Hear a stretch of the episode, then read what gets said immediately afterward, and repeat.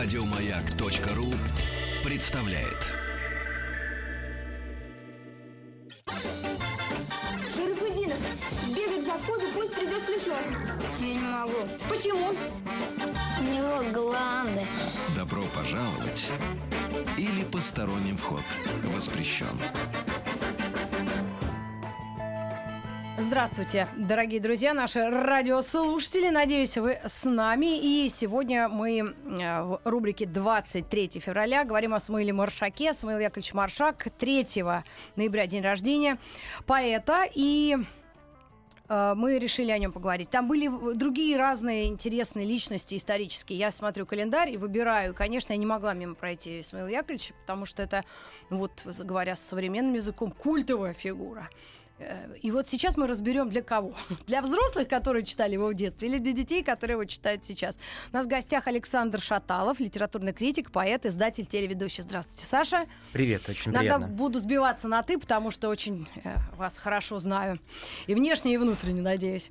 Спасибо. Самуил Яковлевич, э, как нам, взрослым, к нему относиться э, с сюсюканьем и таким каким-то детским а, милым а, воспоминанием? Либо к человеку, который был действительно серьезным а, переводчиком, дядей? Или это вообще анализировать не надо? Просто любишь и все? Ты знаешь, э, для меня было достаточно неожиданно то, что позвонили вот э, с маяка и предложили поговорить о Маршаке, потому что, в общем-то, в моем сознании как-то Маршак и Маяк, хотя на букву М, но М. немножко разные миры. Да что И- такое? да, я, да, и- я про это не думала. И я стал думать о том, почему же Маршак, и что такое Маршак для меня и для нас сегодня. Да. Для нас это как бы такой мастодон, да, то есть Агния Барто, Маршак, Чуковский. Михалков, Чуковский, такие великие классики, которыми мы как мне кажется, сегодня не обращаемся. То есть, ну, у меня уже внуки, э, Мгм. внуки, может быть, и читают, я не очень в курсе, Мгм. вот. Э, но, собственно говоря, конечно, все мы читали в детстве какие-то вещи, и начинаешь вылавливать из памяти э, какие-то классические произведения, которые связаны с Маршаком. Ну, включая, например, знаменитые переводы э, Шекспира, да, Мгм. начинаешь выстраивать эту полочку, полочку в своем сознании, кто такой Маршак для нас, что он для нас означает. И в конце концов я пришел к выводу, что действительно а, Маршак это именно тот фундамент русской культуры, русского языка, Мгм. э, без которого, собственно говоря, невозможно понимание, ну, и воспитание, понимание нашего современного человека. То есть у каждого из нас внутри есть свой маршак. Каждый из нас читал, смотрел э, фильмы или мультфильмы э, там. На его мистер, бу- да, на его мистер стихи. Твистер, бывший министр. Это, кажется, знают все, да. Это уже чуть ли не опера есть или спектакли есть на эту тему. Рок-опера. Ну что вполне Багаж. в исполнении Тамалы Борисовны. Там сдавал багаж, да. Да, да, представьте, прекрасно будет. Вот, то есть, э, ну, конечно, надо напомнить, наверное, кто такой, собственно говоря, Маршак. Мы должны э, знать, что он э, родился действительно далеко э, в прошлом веке, в позапрошлом веке, вот, что его поддерживал, э, что родился в бедной еврейской семье, бедном, мы должны помнить, э, еврейском местечке, мы должны знать, что у нас тогда Воронеже. была э, черта оселости, то есть в крупных городах э, еврейские семьи, еврейские дети не могли учиться ни в Москве, Была ни в Петербурге. квота, нет, квотирование, да, он сам квотирование. пишет это даже в Вот. своей И э, только чудо, упорство, талант привело к тому, что он получил прекрасное образование. И, собственно говоря, э, мы с вами помним, что открыл его э, знаменитый критик э, Стасов, Мгм. который э, дружил и с Толстым, и с Горьким, который, э, это такой почти анекдот, он показал э, фотографию маленького маршака Толстому и сказал, вот какой вундеркинд. Мгм. И Толстой ответил на это, ну, не знаю, я не верю в эти фотографии, посмотрим, вырастем или не вырастет, вырастет или не вырастет, как он себя покажет. Я в вундеркиндов не верю. И вот Маршак всю жизнь доказывал, что он таким вундеркиндом был, и таким фактически вундеркиндом и остался. Он остался гениальным детским писателем. И фактически, наверное, главная роль э, Маршака в нашей жизни, в, на- э, в жизни э, нашего государства заключается в том, что он создал фактически детскую литературу. Благодаря ему в детскую литературу пришли крупнейшие писатели. Мы должны уже помнить, что уже я перескакиваю уже, М-м-м. перескакиваю Это и уже в Зощенко, 20-е и, годы, когда он создавал журнал Ёж и Ага. журнал Чиж, до этого журнал там Ёж, чиж. Робинзон, Воробей, были такие э, журналы, куда он привлекал Хармса, Олейникова. Он тогда, будучи ну, дружен с Горьким, конечно, Мгм, это при помощи Горького, он э, создал изда- э, филиал «Молодой гвардии» издательства детской литературы Вот, в Петербурге. Саш, ты знаешь, надо нашим слушателям все-таки какую-то даже, ну, а, попытаться передать.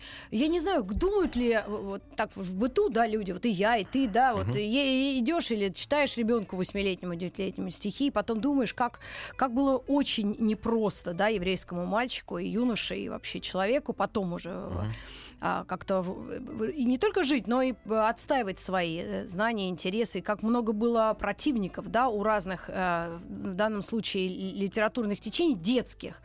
И очень большая боль была, и Горький даже защищал Маршака, если ты помнишь, от э, нападок краповцев, да, Мгм. сейчас, девчат, мне я забыла, это ассоциация пролетарских писателей, да, Российская ассоциация, и это еще она создалась давным-давно, там Мгм. разделились люди, и они говорили о том, что дети, детей не нужно развлекать, детей, к детям нужно серьезно, как взрослым. То есть в начале века, и как раз еще поменялся строй заодно, да, в нашей Мгм. отдельно взятой стране, люди действительно их раздирали собственные уверенности в том, что так надо, а так не надо. И какая война шла между этими писателями, они просто, ну, до смерти бились там. Ну, это была проблема детской литературы, когда э, замечательная дама Надежда Крупская э, считала, что сказки надо запретить, были запрещены сказки, запретили публиковать э, Чуковского всего. Чуковского называли там мракобесом, э, буржуазным наймитом и так далее. Видели в нем, э, в его всех историях совершенно там намеки и на Сталина, и на Ленина и так далее. Да, Это просто огромные монографии были посвящены тому, как критиковали Чуковского. Кстати, Маршак защищал Чуковского. А Он Горький в свое время защищал Маршака. Просто скажи, пожалуйста, неужели это от, от все от убогости, собственно, идут нападки на таких людей? Или, или это, э, ну, они свое место под солнцем так локтями выбивали? Это же отвратительно. Ну, считаю, что это как раз та самая идеология, с которой мы сталкиваемся вот в сегодняшней жизни. А, вот дискуссия там Константина Райкина, да, э, о цензуре э, в культуре. Э, Фактически мы переживаем то же самое, когда какие-то мракобесы нападают на современную культуру, да, так и те. Ну, диалог, мрак- да, диалог понятно, но тогда без оскорблений и каких-то абсолютных унижений. Ну, потому что это, ну, это просто неприемлемо в культурной сфере, во Ну, сейчас всяком все-таки случае. времена изменились. Вот сейчас закрыли там выставку, напали на каких-то Мгм. режиссеров, там Кирилла Серебренникова или того же Райкина, да, все-таки напали устно. А в то время нападали очень радикально. Покритиковали, расстреляли. Э, Говорят, что когда Сталину подали списки очередные, где там был, э, была фамилия Маршака, э, Сталин э, произнес только ну, хороший детский писатель. После этого Маршак э, стал, э, действительно, э, его перестали травить, он Мгм. стал классиком. Э, Ну, может быть, я не знаю, может быть, так получилось, что Сталин э, в гимназии прочитал какие-то стихи Маршака. Может быть, он читал эти стихи своей дочке Светлане. Не знаю, но так или иначе, Маршаку повезло, когда э, вся редакция журнала Чиж, Олейников, Хлебник, этот Хармс э, и так далее были расстреляны. А он, кстати, приезжал в Москву и заступался за них. И даже вспоминал э, э, такой известный поэт Берестов, Мгм. как э, он пришел к Вышинскому и говорил, вот, э, надо, надо спасти, надо и так далее. И причем орал. И Вышинский сказал, вы забываетесь, где вы находитесь, товарищ Маршак. Мгм. Э, То есть фактически угроза была у него все время рядом. Наверное, надо быть таким отчасти безоглядным, отчасти немножко конформистом, Мгм. чтобы было выжить в те годы. И при этом уходить в литературу. Когда Маршакову одно время, как и некоторым другим, э, ну, Пастернаку, там кому-то еще, запретили публиковать какие-то лирические стихи или детские стихи, Мгм. они ушли в переводы. Отсюда вот великие переводы, которые делал э, Маршак. Ты знаешь, я нашла а, отрывок очень небольшой из собственной э, биографии Маршака, который он, вот восьмой том его со- собрания сочинений, очень о себе, коротко и написано. И вот как раз вот об этих а, сложных временах, когда в 29-30-х годах на меня на всю и на всю нашу редакцию детской литературы ополчились соединенные силы наиболее непримиримых раповцев и догматиков от педагогики, Алексей Максимович Горький выступил с гневной отповедью всем гонителям фантазии и юмора детской книги. И статья, я ее вчера прочитала. Просто если у наших слушателей будет, ну, я не знаю, минут 10, а то 15, ну, максимально, чтобы ее через себя пропустить, статья называется «Горького человека, уши которого заткнуты ватой».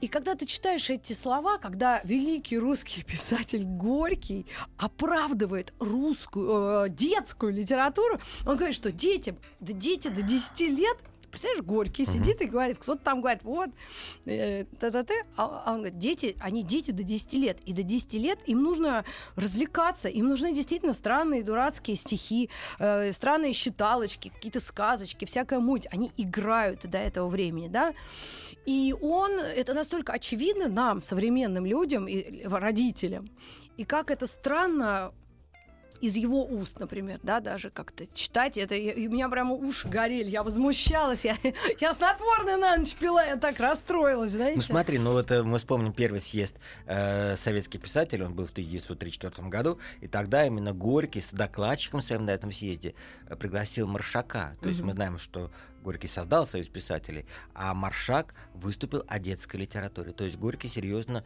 думал о том, что мы оставим, кого мы воспитываем. И вот именно тогда острота была э, детской литературы, как я тебе напоминаю, что... Просто на детей, э, наверное, уже обратили внимание, поскольку были чудовищные годы-то, и ну, революции, потому что у нас и была, войн. это как э, была Чарская, с одной стороны, были э, писатели, ну, может быть, замечательные детские сове- э, царского периода, и были новые. И тогда возникли вот тот самый Гайдар, который ты не хочешь читать э, Ну, своим к сожалению, детям. я, да? не, я не могу, но А вот, я, я, э, я пыталась, пробовала, но, не- но не получается. Маршаку удалось проскользнуть э, в этом замечательном пространстве, не, не, не будучи совсем революционным, но оставаясь таким в меру фольклорным и в меру назидательным, ну так же, как и Агни Барту, но она была младше гораздо, она Мгм. такая, такая, это была начинающая, э, такая активная девушка, вот, которая э, тоже, кстати, она выступала на этом первом съезде, э, э, хотя официально она не входила в список докладчиков, но она ей дали слово, и она в конце выступила, то есть она все-таки была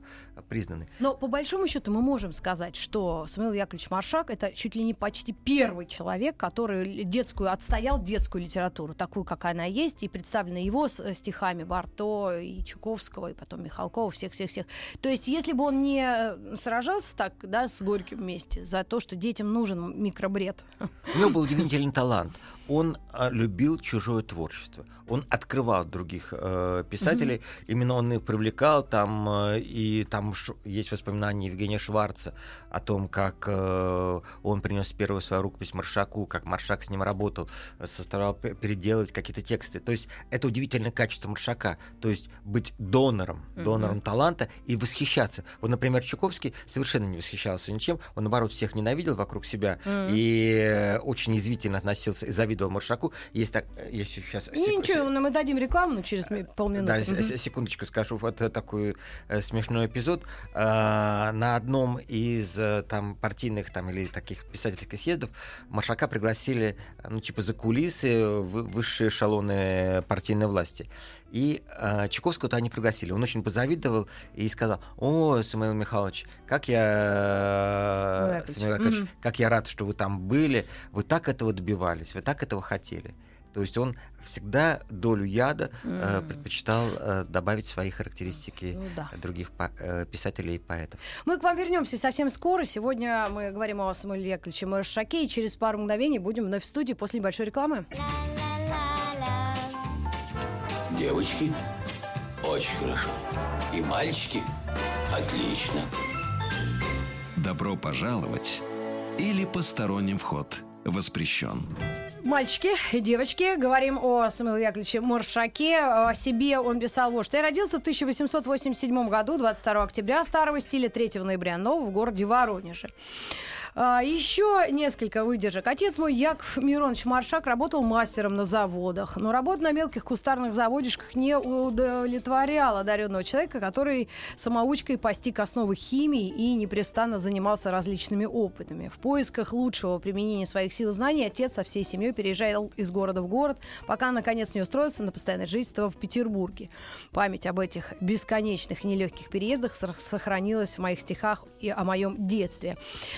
Было много переездов, и все время какая-то не а, неукротимая или совсем не померная. То есть она с этим маленьким человеком, который, кстати, Вла- Владимир Владимирович Познер, потом, ска- э, ска- если мы до него дозвонимся, нам скажет, я его воспоминания читала о его работе у Маршака, что он, когда его увидел, это был не огромный какой-то гигант русской литературы, а маленький дя- дяденька метр шестьдесят, там где-то дедушка даже, да? То есть вот этот маленький щуплый мальчик, он так тянулся к знанию, так он, он грыз этот гранит знаний, что это да, дало, вот современным языком выражаясь, тот самый социальный лифт, который, да, его из маленькой какой-то, э, вернее, большой, но бедной семьи еврейской, да, на, до самых высот довела. Фактически, подожди, у него четыре сталинских премии было. То есть одна ленинская, три сталинских, по-моему, да? Ну, вот. да, То по-моему, есть- две это точно Не, сталинские, ну, я то- что-то считала даже- вчера, даже но большое. Это где-то три сталинских премии было. Вот. То есть это для писателей того периода это было... Ну, одной ленинской премии хватило бы на всю жизнь. То есть он был признан. Ну, признан признание это признание, но сам как в человеке, то есть это уд- удивительный, уникальный человек заранее, потому что он он так хотел все знать, он выучил английский язык, он стал переводчиком, он поехал в Лондон в 1912 году. Вот, и, конечно, у историков вы спросите, у реалистов, как, как вообще люди выезжали? Ну почему? Ну, ну что, это все это наши художники выезжали за границу, учились э, рисовать и дружили, и общались. Все-таки тогда за границу можно было съездить. Это не было еще все железное занавес. То есть, ну, конечно, необходимо было иметь огромное желание. Если бы этого желания не было, он бы так остался э, поэтом в маленьком э, местечке, да, вот, писал бы, может, свои стихи. Сейчас я перечитывал детские стихи, его собственные лирические стихи, они достаточно немножко наивные, они, ну, я бы сказал, немножко упрощенные. И, конечно, мы не можем, по большому счету, назвать его таким э, великим поэтом, как Мгм. Пастернак там, Да, или конечно. Бунин, которого он очень любил. Вот. Но детские стихи, то есть совпало его умение делать прост- простые, емкие фразы, и этими простыми фразами э, высказывать то, что понятно детям. То есть вот эти, если переносить эту технологию и технику на взрослую лирику, то немножко кажется немножко упрощенным. Но вот э, что касается детей, это доступно, поэтому его стихи так и, и живы до сих пор. Вот э, тоже читал где-то я недавно в воспоминаниях о том, что когда он встречался со Сталиным, неожиданно пригласил э, Сталин к себе, он ему сказал, мне очень нравится вот ваш это мистер Твистер, вы очень точно э, и едко характеризовали западное общество. Я вообще не воспринимаю это сегодня как критику, я считаю, воспринимаю это как такой фарс, как историю, э, как красиво, потому что фактически это почти Маяковский, то есть игра слов какая замечательная в этом стихотворении. То есть талант, конечно, Маршака был э, очень существенным. Я вот э, тоже хотел напомнить, может быть, несколько его а, просто перечислить несколько его знаменитых детских произведений. Это «Усатый полосатый», «Вот какой рассеянный по улице бассейной», «Сказка о глупом мышонке», «Сказка об умном мышонке», э, «Где обедал воробей», э, «Мастер-ломастер». То есть э, какие-то вещи, которые наверняка мы помним с детских лет и которые, я считаю, должны помнить сегодняшние и знать сегодняшние дети, потому что именно эти сказки, эти емкие слова, они и есть особенность нашего характера. Мы окажемся в любой другой стране, и мистер Твистер, бывший министр, министер, и давайте я произношу Ну, так, как... как Ну, я не могу даже предложить, что это Хампти Дампти, бывший министр. Хам- мистер Твистер, Хампти Дампти. Да? Может быть, он же знал английский язык, он Конечно. все это читал и через себя пропускал. Ну вот это сразу ты сказала, и сразу понятно, откуда ты, из какой страны, из какого времени, даже из какого года. Может это быть, удивительные такие пароли, э, такие, которые всходят в нам, ну, с нами в историю. Я думаю, что и сейчас ведутся дискуссии между педагогами, учителями, может быть, даже министрами там, культуры, образования, а, что наши дети должны знать. Да? Ну, все-таки есть некие списки литературные, то, что в школе проходят, и родители тоже бьются. Сейчас такое количество литературы, которое сдается. Нам даже сюда на, в программу «Книжная полка» приносят то, тонны книг, такие стопы. И очень сложно выбрать. И вот э, как вы, родители, например, э, можно я вам задам вопрос? У нас сейчас будут новости середины часа. Как ориентируетесь вы, например, э, у вас есть выбор. Гайдар, Тимур его команда или Гарри Поттер и его вот это все. вот это вся мафия Но вампиров. все-таки с точки зрения русского языка, конечно, Гайдар, какой бы он ни был, Гайдар интереснее. Он написан хорошим, добротным русским языком, в общем-то. Но, почему но? Я, я чувствую все-таки но. Но, но, это же так давно, и ли Республика Шкит. Я понимаю Бьянки, Виталий, навсегда. э, Паустовский, природа, да, природа русская, она, ну, слава Господу, не меняется. Но вот те ужасные э, истории, ну, такие для детства, да, бездомные дети и вообще тяготы. Я в другом Как поколении, я не могу сейчас читать. дотаскивать? Я открываю книжку про Гарри Поттера, мне кажется, такой ходульный, ужасный язык перевода, э, что просто... Вообще не открывала, А, ну честно вот, вот, скажу. потому что фильм, Фильмы нормальные, приключенческие, хорошие фильмы. Но читать эти книжки невозможно. Хотя сейчас родители, я знаю, этим детям читают эти книжки, и дети воспринимают этот язык, и тем самым они объединяют очень серьезно себя, свою речь. Потому что они начинают фразы строить неловко, некрасиво, М, так как а как перевел перевод. переводчик. Да. Друзья, а можно, правда, вам задать вопрос? 728-7171. Вы как вообще вы подходите? Гарри Поттер или Тимур его команда? Тимур, Можете Тимур. Я за Тимур. И вообще, как вы к этому делу всему относитесь? Можно смс-ками, можно и позвонить. Спасибо.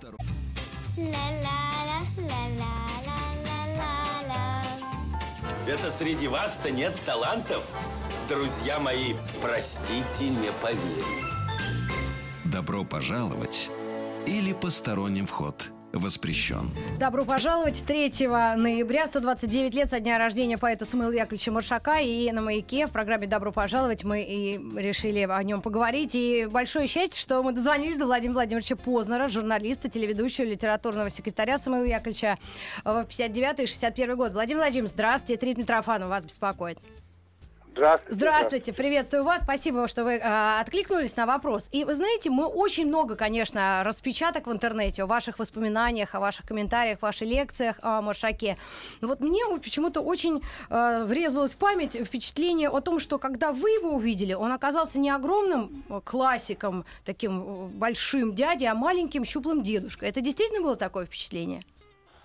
Да, не просто впечатление, но так оно и было. Он вообще был невысокого роста, Самуил Яковлевич. Но дело в том, что к тому времени, когда я с ним познакомился, он действительно э, был старым. И, ну, в нынешние времена, конечно, этот возраст э, теперь уже не считается таким старым, но это было все-таки довольно давно. Это было в 59-м, 60-м году. Мгм. И тогда, скажем, 70 лет или больше 70, это был старик в, так сказать, представлении людей. М, А, он действительно очень похудел, потому что когда он был молодым, он был таким довольно плотным. Ага. А тут он был совсем худеньким.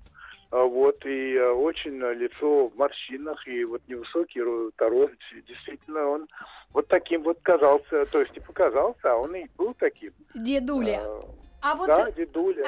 да. А вот он, э, э, вот как обычно пожилые люди, вот он позволял себе ворчать, брюзжать, жаловаться или как-то вспоминать что-то.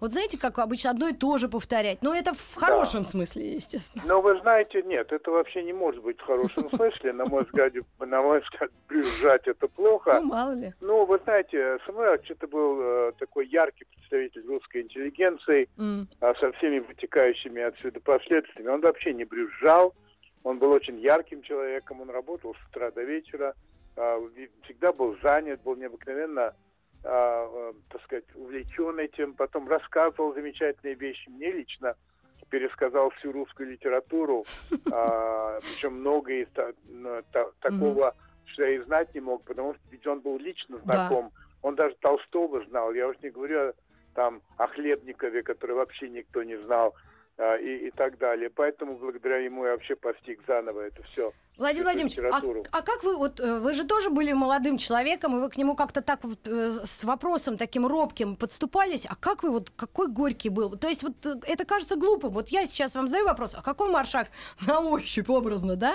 А тот видел вблизи, э, ну, э, таких вели- тоже Кого он величайших только, людей. кого он только не Вот. видел. Конечно, я спрашивал, конечно. Он рассказывал, он с удовольствием рассказывал. Вообще, он любил говорить, говорил он прекрасно, у него было замечательное чувство юмора, Мгм. абсолютно изумительный русский язык, э, богатый такой, а, смачный, можно даже сказать. Он знал все слова, какие можно произносить и какие нельзя, Мгм. по крайней мере, в парламенте.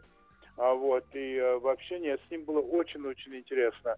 Он был вспыльчивый, надо сказать, О. он мог, э, да, вспылить очень э, мгновенно, но он и остужал очень, Мгм. очень быстро а, и, и прощал очень, очень легко. В общем, ну, кроме каких-то подлых Ну, вещей. понятно. Этого он, конечно, не прощал совсем.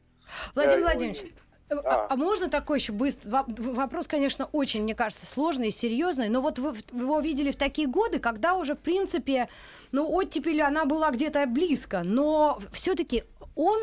Как он отзыв... Вы вообще Сталина обсуждали или даже не трогали этого человека? Потому что он ведь его и все-таки не расстрелял так, ну, э, говоря совсем простым языком. Он его оставил, пощадил, он Не его просто, любил. Да, не просто не, не расстрелял, но и, в общем, никаких репрессий против, Не против было. Маршака не было. Ну, во-первых, когда я к нему пришел работать, Мгм. а, оттепель-то уже вовсю и была. Она Да. ведь началась, а, по сути дела, вскоре после 20-го съезда. 20-й съезд был в 56 году. Мгм. Она кончилась, когда сняли Хрущева. а его сняли в 64-м. 64-м. Да. Так что она была как раз. Но а, м, вот я вспоминаю, что о Сталине не говорили. А, Он а, говорил часто о замечательных репрессированных писателях. Это он говорил. Мгм. И еще в это время был суд над Бродским. Да. А, именно в это время был суд над, над Бродским. И писатель Викторова а, была на этом суде в Ленинграде. И э, э, тайно, так сказать, записывала то, что там говорилось. И все это было передано, и все это попало Маршаку. И Он дико возмущался а, по этому поводу. Кроме того, он был на встрече с Хрущевым, когда Хрущев при- при- м, приглашал интеллигенцию Мгм. и э, в основном писателей, и страшно грубо разговаривал, э, там, ну, буквально так, что, скажем, Мариета Шагинян, э, которая э, сказала, ну, что же вы делаете с нами, на что он сказал, да я могу вообще растереть вас, плюнул, э, там, э, подошвой это самое размазал, вот как я могу с вами расправиться. То есть он это, и он дико разозлился и ушел. Просто Мгм. прям взял и ушел с этой встречи, хотя это было бы совсем не положено. Так что он был не из робкого десятка. А почему его миновала та вот эта чаша, а, не, не знаю. Мгм. Он, конечно, был очень осторожен. Он в молодости вообще был сионистом, Мгм. а, писал на иврите даже, очень а, много думал о, о Палестине, тогда это была Палестина, не было Израиля, да? Ага.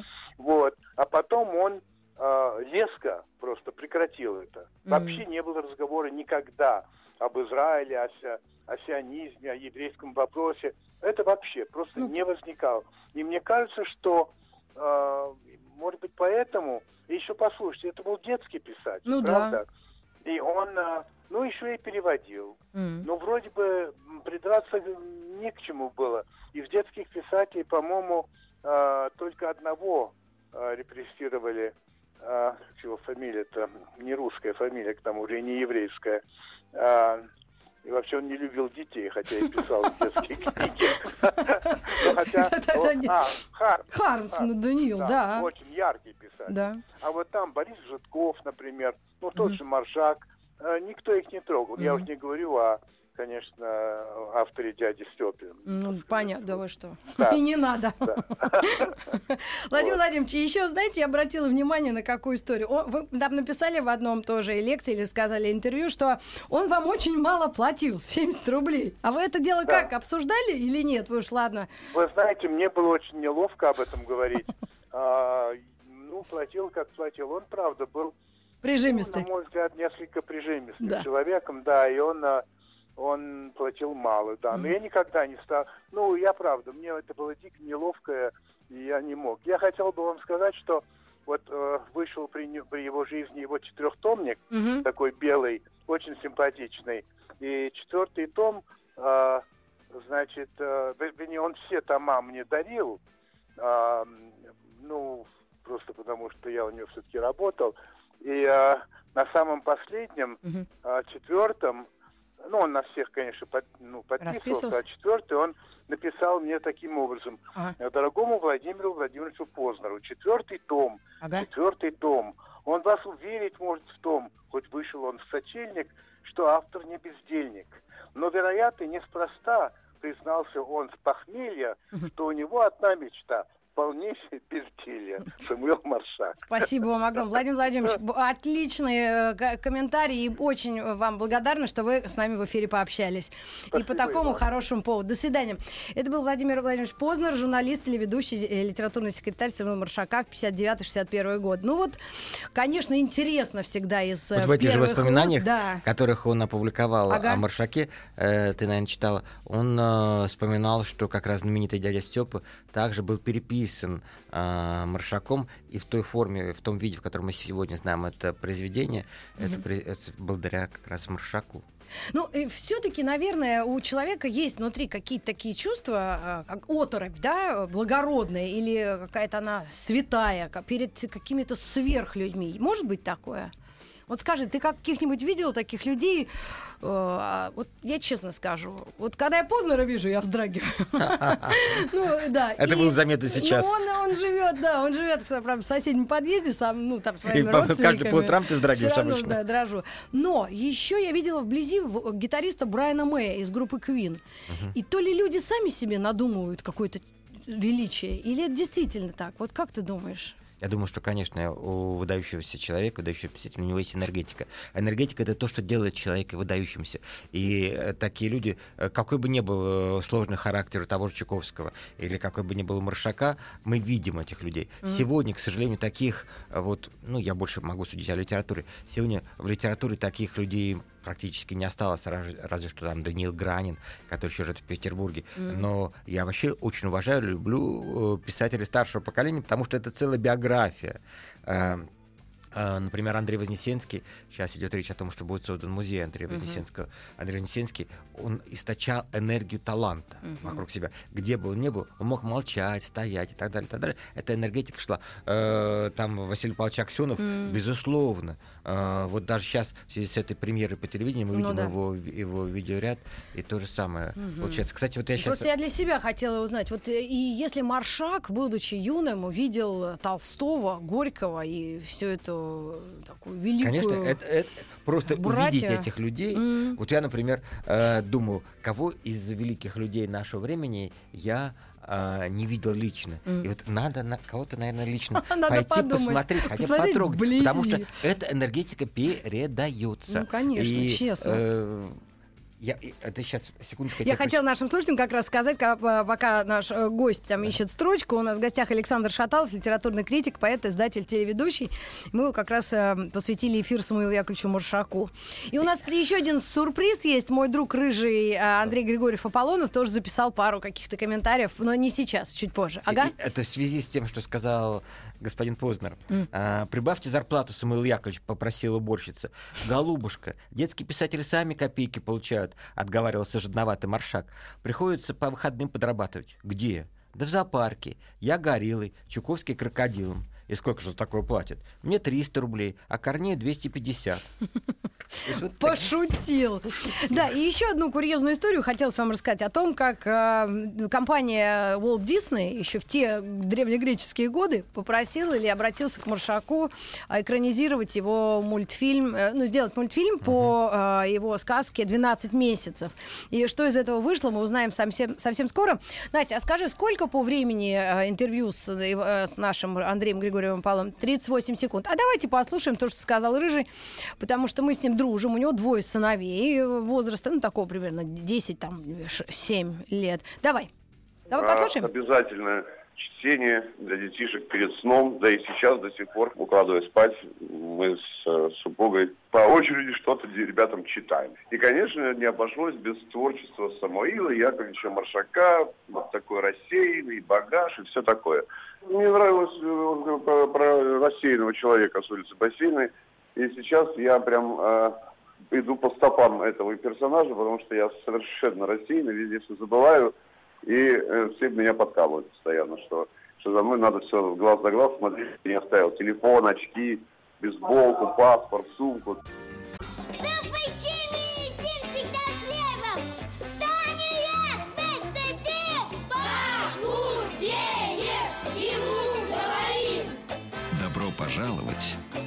Посторонним вход воспрещен.